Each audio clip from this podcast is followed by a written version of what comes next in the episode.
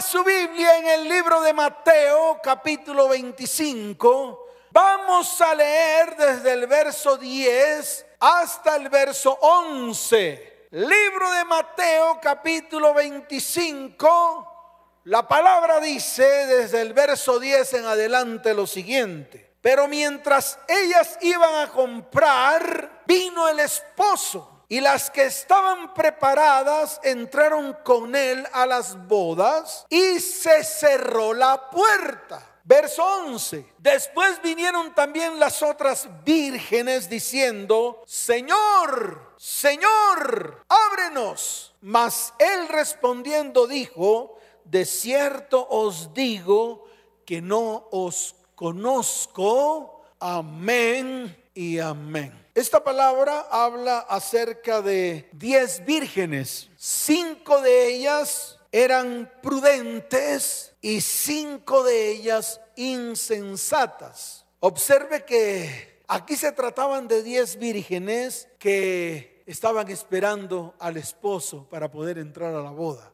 ¡Wow! Para poder entrar a las bodas. Entonces, ¿qué tuvieron que hacer? Pues reposar tomar su candelero, llenarlo de aceite y encender el candelero para poder alumbrar el camino. El problema es que cinco de ellas llevaron aceite extra, es decir, una porción más, mientras que a las otras cinco cabecearon, se quedaron dormidas y en el momento en que el esposo vino, ellas se quedaron sin aceite. Estas cinco mujeres o cinco vírgenes insensatas fueron a donde estaban las otras que tenían aceite y le pidieron, danos de tu aceite. Y ellos dijeron, no, más bien, ¿por qué no vas y compras y vienes? Cuando ellas fueron a comprar y volvieron, pues obviamente ya el esposo se había ido con las cinco sensatas o las cinco prudentes y entraron a las bodas. Cuando llegaron estas otras mujeres, estas otras cinco vírgenes, tocaron la puerta diciéndole al Señor, ábrenos Señor. Y sencillamente el Señor les dijo, no las conozco, no sé quiénes son ustedes. ¿Y todo por qué? Porque eran insensatas. En la Biblia la palabra insensato se asemeja a la palabra tonto o tonta o a la palabra necio o necia. No se refieren a la persona que carece de capacidad mental no, de ninguna manera, porque aquí no hay ofensa alguna. Aquí simplemente es el que desprecia la razón y sigue un proceder de insensatez moral contrario a las normas justas de Dios. Ese es el nombre que se les da o la definición que se les da al insensato, al tonto o al necio. Por eso cuando el Señor levantaba su voz, cuando el Señor declaraba que eran insensatos o que eran necios, no se refería a la persona como tal, sino que más bien se refería a la insensatez moral contraria a las normas justas de Dios. En otras palabras, hacer cosas contrarias a, a todos los principios y fundamentos de Dios. Los que hacen tales cosas son insensatos, son tontos o son necios. No por ofender, vuelvo y repito, porque de pronto estas palabras suenan ofensivas para muchos. Pero yo quiero que no te ofendas más. Yo quiero que, así como hoy yo voy a hacerlo, tú también tomes una decisión. Y la mejor decisión que tú puedes tomar en este día es volverte al Señor con todo el corazón. La mejor decisión que tú puedes tomar hoy es abandonar todo aquello, dejar todo aquello que te aparta de Dios, dejar todo aquello que te acerca más al mundo y al acercarte al mundo te aleja de Dios. Entonces yo hoy voy a tomar la decisión, hoy voy a tomar la decisión de ser apartado. Hoy voy a tomar la decisión de ser parte de su pueblo. Hoy yo, por lo menos yo lo voy a tomar. Como es individual, lo voy a tomar yo. Tú que estás ahí, de pronto estás con tus hijos, con tu cónyuge, sencillamente háblales y que ellos tomen la decisión sin obligación, que ellos de verdad hoy decidan ser parte de ese pueblo apartado y de ese pueblo santo. Pero quiero comenzar con esto. La perfecta voluntad de Dios para cada creyente es que sean salvos. La salvación. Y esto no es de ahora, eso es desde el principio. Desde Génesis, en el momento en que cayeron Adán y Eva en pecado, Dios trazó un plan de salvación. ¿Por qué? Porque era su anhelo. Era el anhelo de Dios restaurar, restituir al hombre, levantarlo, sanarlo, salvarlo. Así de sencillo. Entonces, la única manera de que esto ocurra es a través de los medios que el mismo Padre designó. Por ejemplo, envió a Jesucristo para que tú o yo lo aceptamos dentro de nuestro corazón como nuestro Señor y Salvador, entonces se aplicaría a nuestras vidas. La palabra salvación va más allá de lo que ocurrirá con nosotros en el futuro. Y esto tiene usted que ponerle mucha atención porque pensamos que la salvación es cuando nos muramos. La salvación es cuando ya estamos en, el último suspiro. Yo le digo, no, no, no, no. La salvación no solamente es en el futuro. Somos salvos no solamente para buscar un futuro en Cristo en la eternidad, el cual Él llamó vida eterna, sino una salvación en el presente, aquí en la tierra. Pero escuche, para que esto llegue a nuestras vidas, tenemos que prepararnos a diario. Y es ahí donde quiero ponerle el tate quieto, porque es lo que nunca hacemos. Yo no sé usted qué estará pensando, pero yo le quiero decir algo. Si usted piensa que un segundo antes de que venga el Señor usted se arrepiente va a ser salvo, esa es una teología barata. Ese es un invento de hombre, eso no, no ocurre, no va a ocurrir. Porque cuando venga el Señor, usted va a estar en medio de desastres y no va a tener tiempo de pensar en su salvación. Usted va a tener tiempo o va a estar en medio de toda esa tribulación tratando de esconderse. Así como lo oye, tratando de esconderse, pagando escondederos a peso. Entonces no va a tener tiempo de pensar en su salvación. Por eso cada día, escuche, cada día usted tiene que prepararse para la salvación en Cristo Jesús. Pastor, la salvación se pierde. No me vayan a levantar a piedras. Yo digo que sí. Y está escrito, hay que perseverar hasta el fin. Si quieren les, preparo una charlita acerca de esto para que usted vea lo que dice la palabra.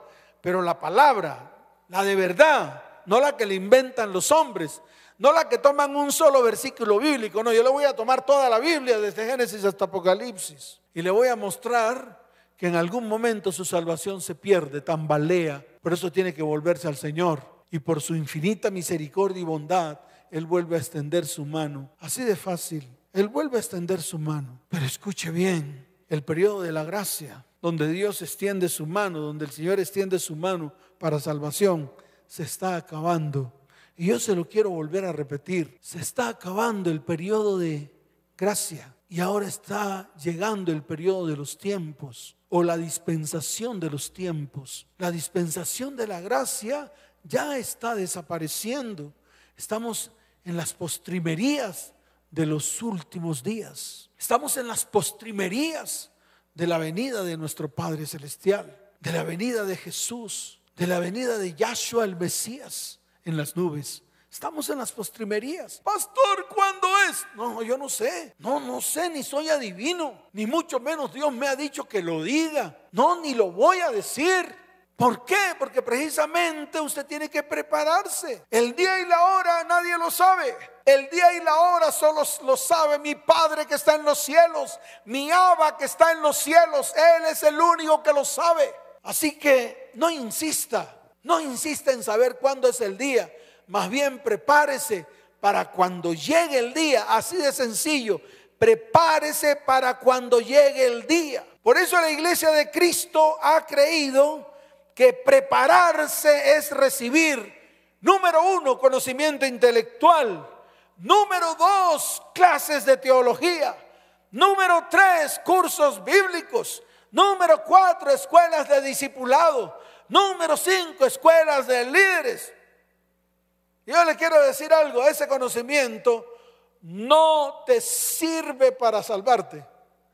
Ese conocimiento no significa que si sabes mucho, entonces ya estás listo para la venida del Señor. No, porque no es a través de ese tipo de métodos humanos que tú te salvas. De ninguna manera.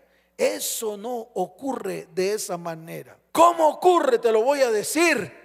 Tenemos que prepararnos para ser ese verdadero pueblo de Dios. Sí, ese verdadero pueblo de Dios, el pueblo que Él ha anhelado desde el principio. Un pueblo que de verdad tenga intimidad con Él, que conozca su corazón. Y está escrito en el libro de Éxodo capítulo 19, desde el verso 5 hasta el verso 6. Mire la palabra con detenimiento. Pastores, es Antiguo Testamento. Mire, ¿sabe una cosa? La Biblia no es contradictoria. Dios no se contradice.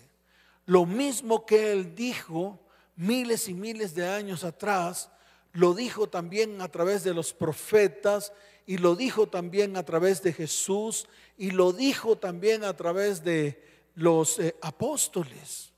Y no se cambió ni el léxico ni la definición. Siempre ha sido lo mismo. Dios no cambia por la linda cara de la iglesia. La iglesia es la que tiene que ser transformada. Y la iglesia se transforma por medio de la palabra que el Señor dejó por medio del Espíritu Santo que está contenido en la palabra. Por eso usted no puede coger la palabra y quitarle el Espíritu. Si usted a la palabra le quita el Espíritu Santo, queda una palabra acartonada. Si usted le pone a la palabra el Espíritu Santo, entonces usted se va a mover, va a ejecutar la acción con respecto a lo que dice la palabra. Entonces en Éxodo capítulo 19, desde el verso 5 hasta el verso 6, dice lo siguiente, ahora pues, si dieres oído a mi voz y guardareis mi pacto, escuche esto, vosotros seréis mi especial tesoro sobre todos los pueblos, porque mía es toda la tierra. Eso mismo lo dijo el Señor. El Señor en alguna ocasión dijo, ¿por qué no escuchan lo que yo hablo? ¿Por qué no pueden escuchar lo que yo hablo? ¿Por qué razón lo que yo hablo para ustedes es difícil de digerir? Y lo dijo así de manera enfática. Y él también dijo lo siguiente, escuchen, si de verdad son de Dios, entonces escucharían la voz de Dios y las cosas de Dios harían. ¿Cuál es la diferencia entre lo que dijo en el libro de Juan y en lo que dice Éxodo? No hay ninguna diferencia que aquí lo llamó pueblo de Dios y que allá los llamó los discípulos. Es exactamente lo mismo. Por eso dice, ahora pues si diereis oído a mi voz y guardareis mi pacto, vosotros seréis mi especial tesoro sobre todos los pueblos, porque mía es toda la tierra.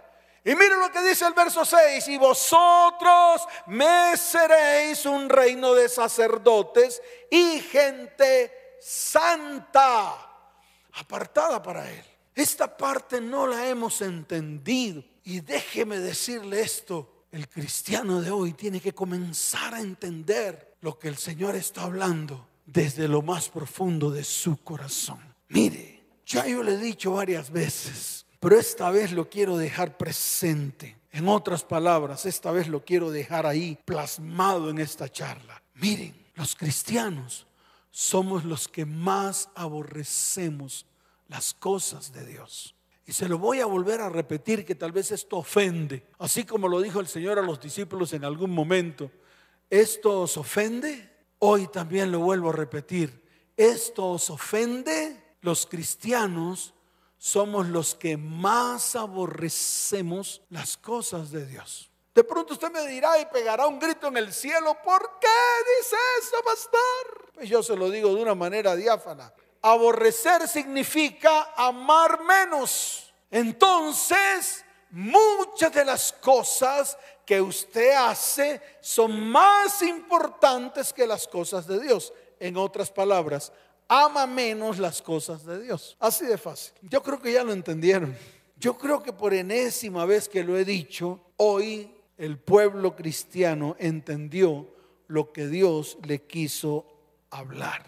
Escuche, iglesia, es el tiempo de escudriñar el corazón de Dios. Deja de ocuparte en cosas terrenales. Deja de aplicar mandamientos de hombres llenos de ceguera y sordera espiritual. ¿Saben a qué se parecen? A sepulcros blanqueados que por fuera se ven hermosos, pero por dentro llenos de huesos podridos. No lo dijo el pastor porque de pronto me van a decir, ay pastor, no nos insulte. Está escrito en el libro de Mateo capítulo 23, desde el verso 27 hasta el verso 28.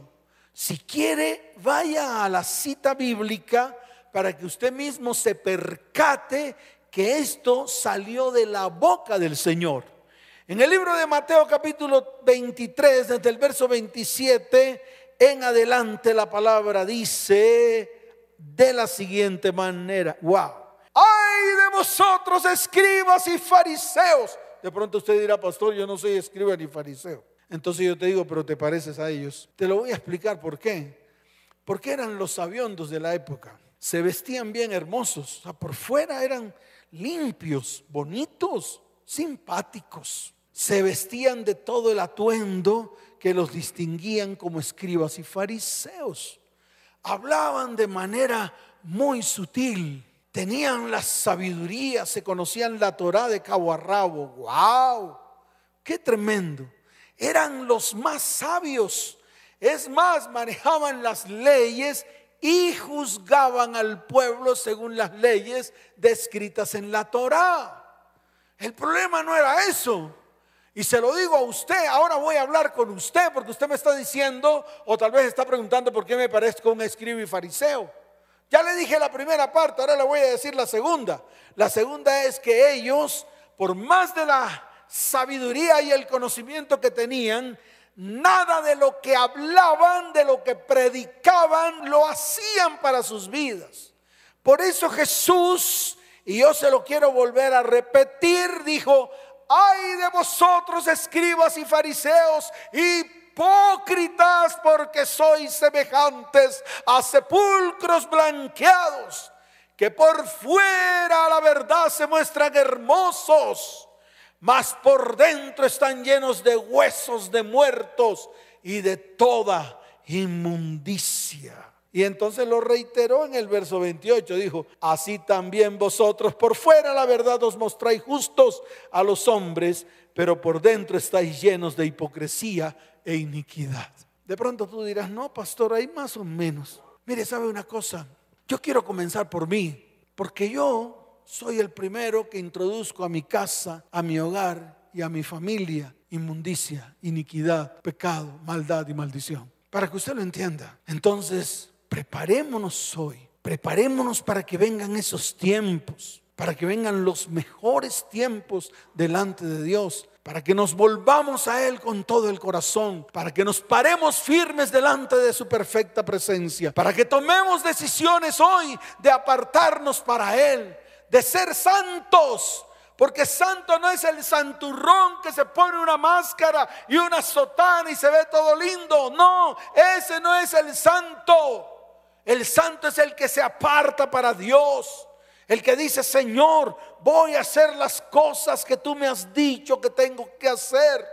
Y de pronto usted me dirá, pastor, dejo de trabajar. Pastor, ¿cómo hago para conseguir billete? Pastor, ¿cómo hago para sostener la casa? Nadie te está hablando de eso. Porque te voy a decir algo, no solo es en tu casa, no solo es en el templo cuando vayas a la iglesia otra vez. No solo es en, escuche, no solamente es en el parque, no solamente es en, en las tiendas cuando vas a comprar o en los supermercados, es en todo lugar, en tu trabajo, en todas las actividades que tú hagas. Tienes que reflejar la luz de Cristo. En otras palabras, tienes que ser apartado para Él. Ahora, Juan el Bautista, que a mí siempre me ha gustado Juan el Bautista. Yo no sé por qué, pero vuelvo y repito, vamos a tener que abrir una iglesia que se va a llamar Juan el Bautista y lo voy a invitar. Claro, lo voy a invitar. Voy a invitar al espíritu de Juan el Bautista, que es el mismo espíritu de Elías. Lo voy a invitar un día a la iglesia para que venga a predicar. El día que venga a predicar, yo, yo me imagino que vendrán miles y miles, no habrá espacio en ninguna parte donde quepa tanta gente, porque va a predicar el espíritu de Juan el Bautista y el espíritu de Elías.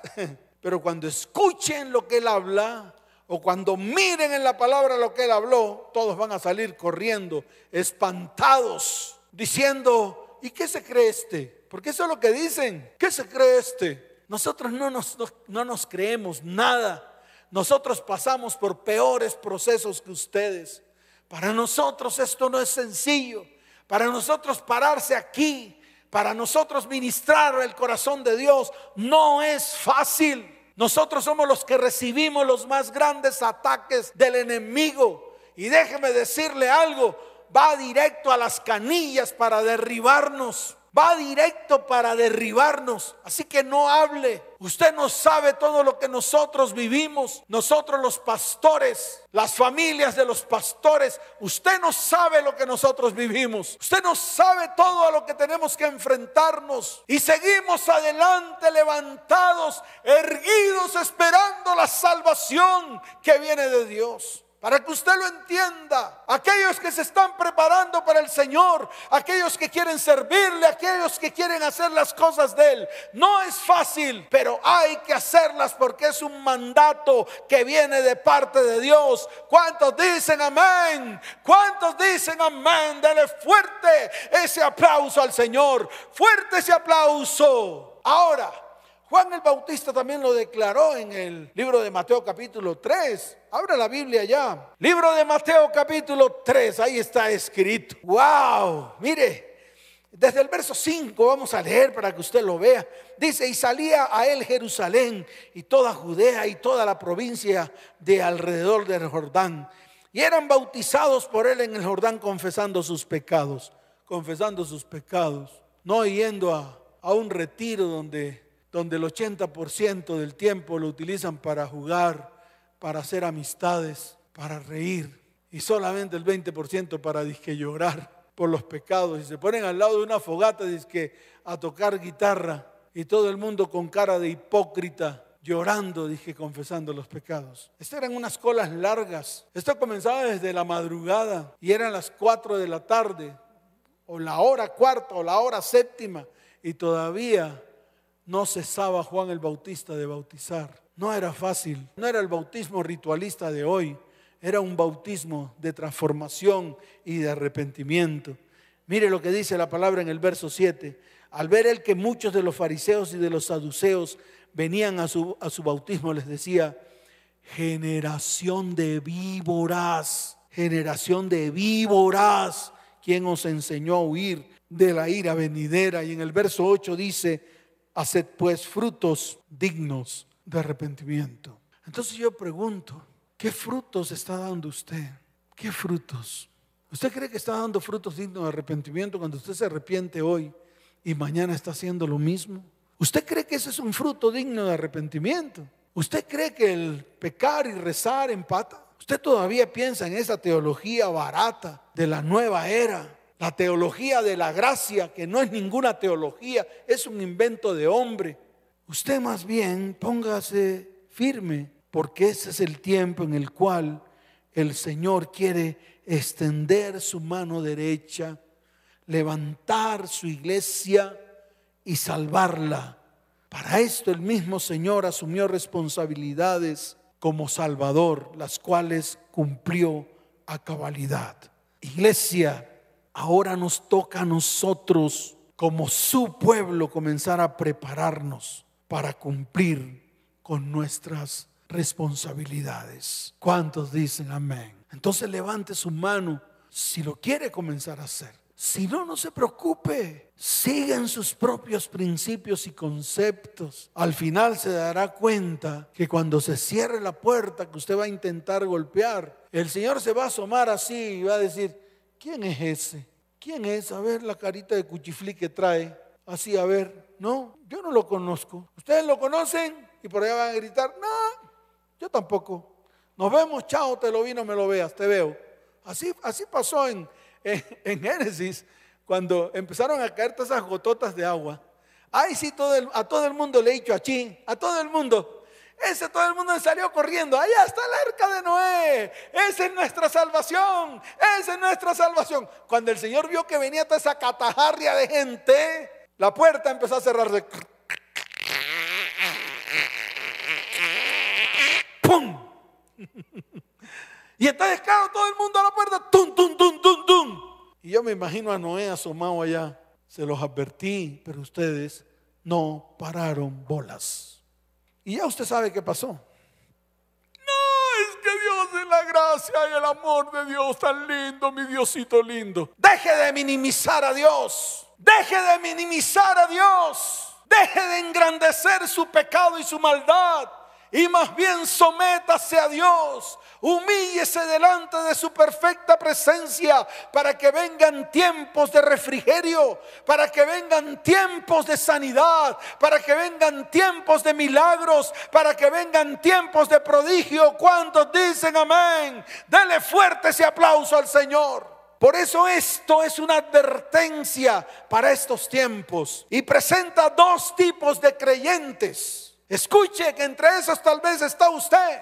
Ambos creyentes escogidos y con el mismo propósito. ¿Cuál era el propósito? Pues entrar a las bodas con el Señor, con el esposo, entrar de gancho, entrar de gancho con el Señor a las bodas. Ese era el propósito.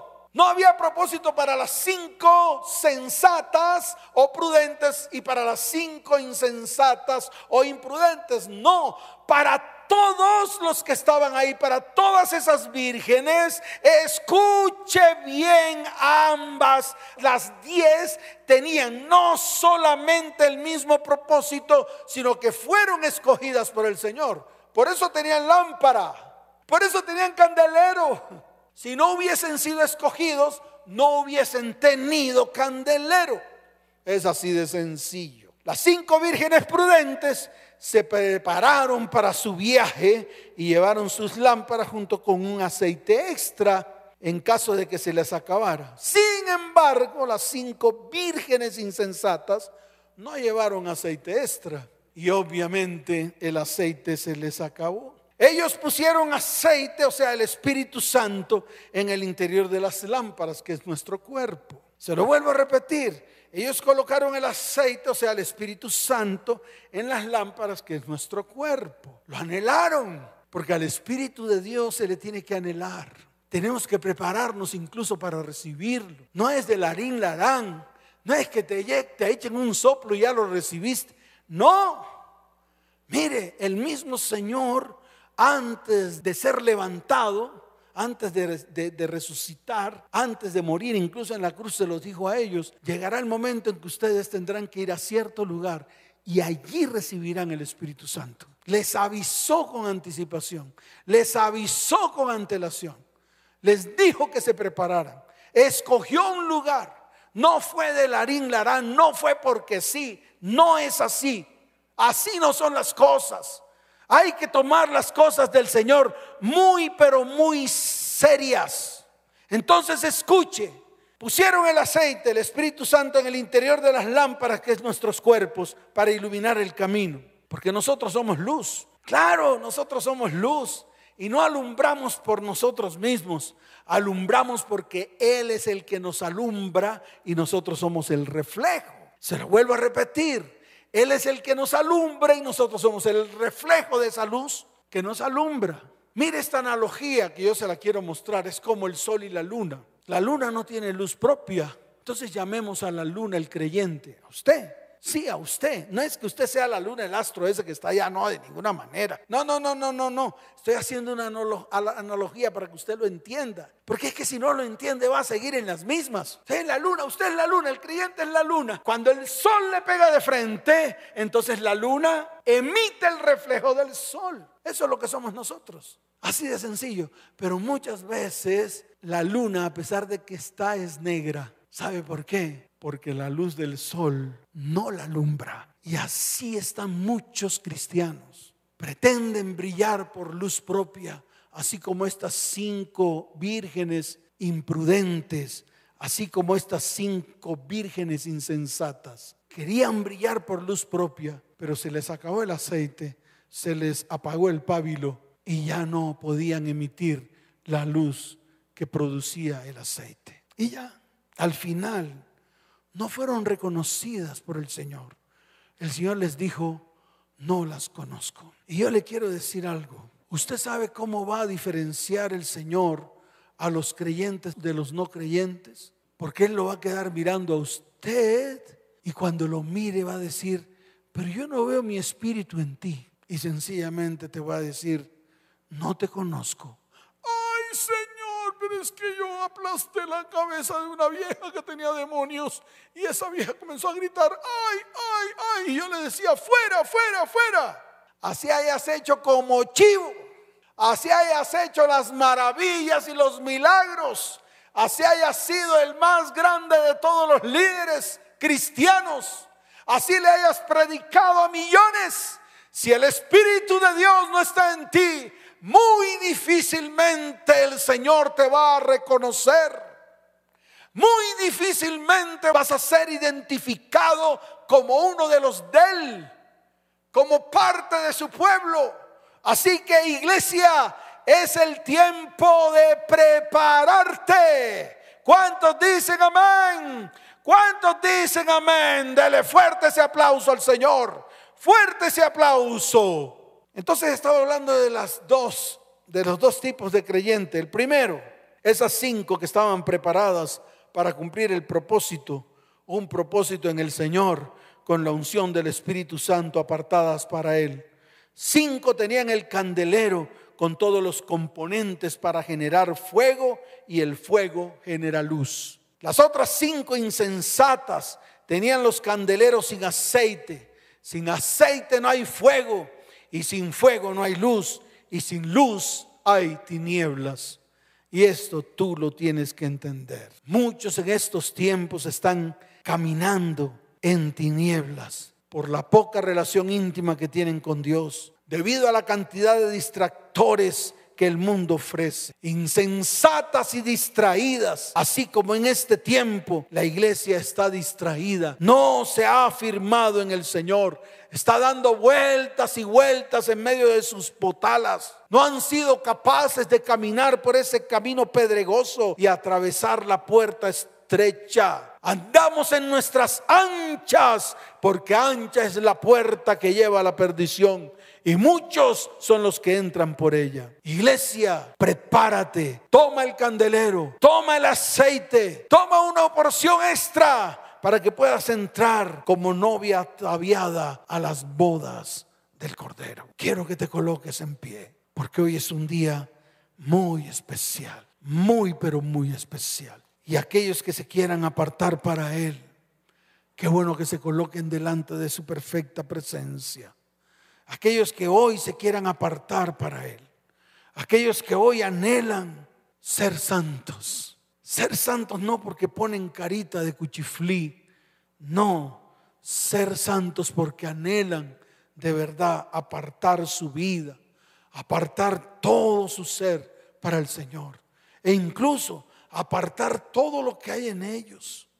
Sí, aparte todo.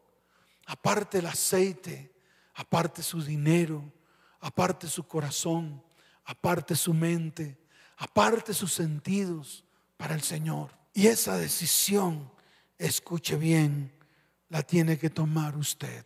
Hoy va a apartar a sus hijos, va a apartar a su cónyuge, va a apartar a los que están allí en medio de su hogar y su familia para el Señor. Pero solo aquellos que lo anhelan. Escuche, si alguno no lo anhela, no se preocupe, no va a hacer nada. Vamos a tomar aceite normal. Este aceite nosotros no lo usamos para otra cosa. No lo usamos para freír huevos, ni para hacer arroz. No lo usamos para fritar papas, ni tampoco para fritar plátanos. Es separado para Él, para las cosas de Él. Asimismo, usted tiene que preparar su vida, su corazón y todo su ser. Quiero que levantes su mano derecha al cielo, cierre sus ojos y tome la decisión, escuche, y tome la decisión de apartarse para Él. Tómela. si está en medio de inmundicias, si está en medio de contaminaciones, si está en medio de hacer cosas del mundo, tome la decisión, vaya delante del Señor, cierre sus ojos, levante sus manos al cielo y haga conmigo esta oración. Dígale, Padre, hoy vengo delante de ti. Hoy quiero apartarme para ti.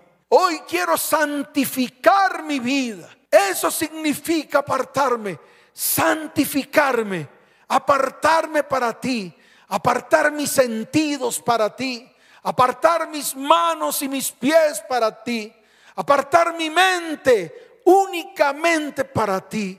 Señor, hoy levanto mis manos al cielo Hoy te pido, amado Dios, que extiendas tu mano de bondad y misericordia, que traigas salvación y sanidad sobre nuestras vidas. Hoy también anhelo, Señor, apartar mi casa, mi hogar, mi familia y mi descendencia, para que ellos también formen parte de tu pueblo.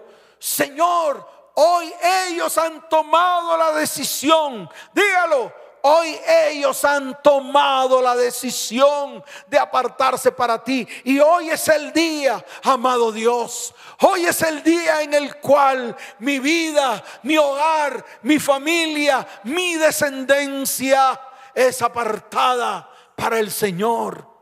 Señor, que tu preciosa unción, que tu Espíritu Santo hoy pose sobre cada vida sobre cada hogar, sobre cada familia y sobre cada descendencia. Hoy, Señor, tomamos el aceite de la unción. Este aceite, aceite de oliva normal, porque luego, la próxima semana, vamos a comenzar a utilizar el otro aceite, el aceite que hemos designado para los sacerdotes, para los sacerdotes para los profetas, para su casa, para su familia. Y va a tomar del aceite y vas a tomar en tu mano y vas a ungir a cada hijo, a tu cónyuge, a las personas de autoridad o a las personas de las cuales tú eres de autoridad para ellos.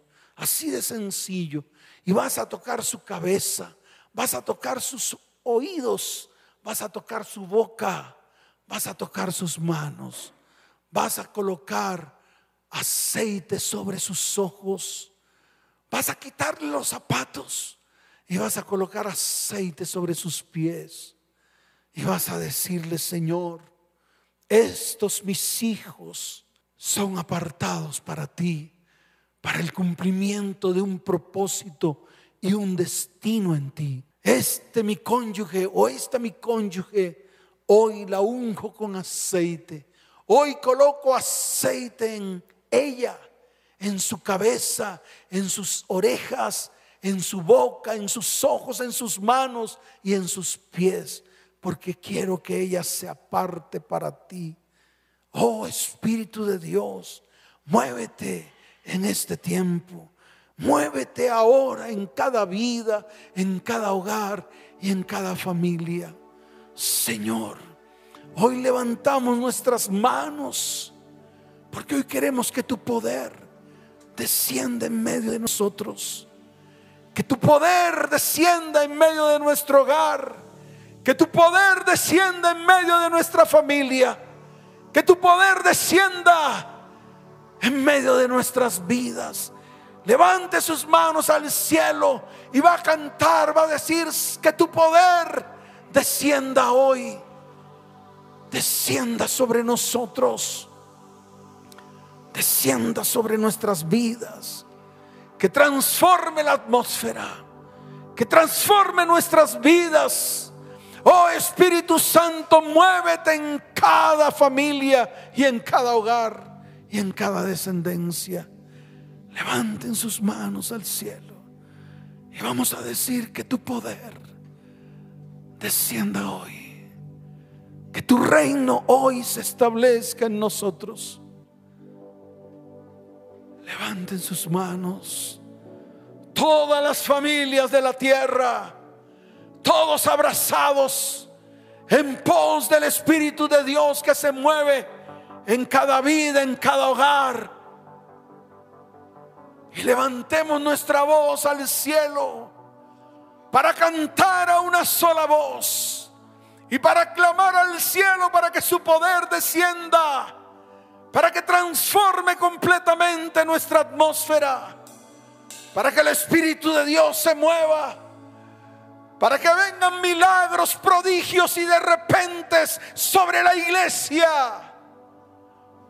para que sean transformados los corazones para que cambien su manera de pensar y de actuar y sean obedientes a su palabra. Oh Señor, derrama de tu aceite en nuestras vidas. Necesitamos tu aceite. Y levante su voz, que tu poder descienda hoy. Venga tu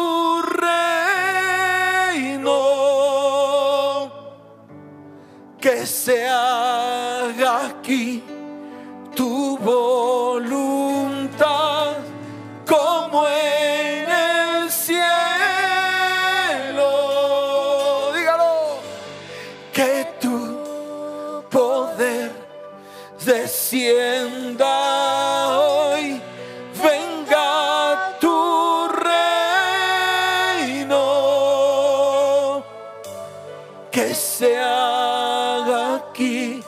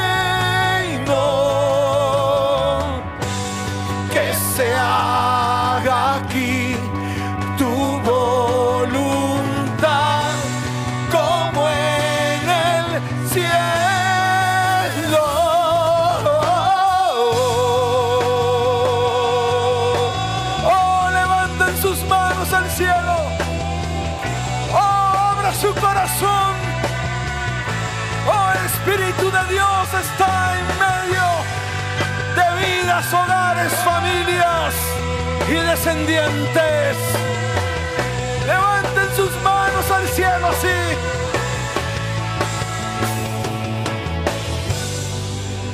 Milagros pueden suceder.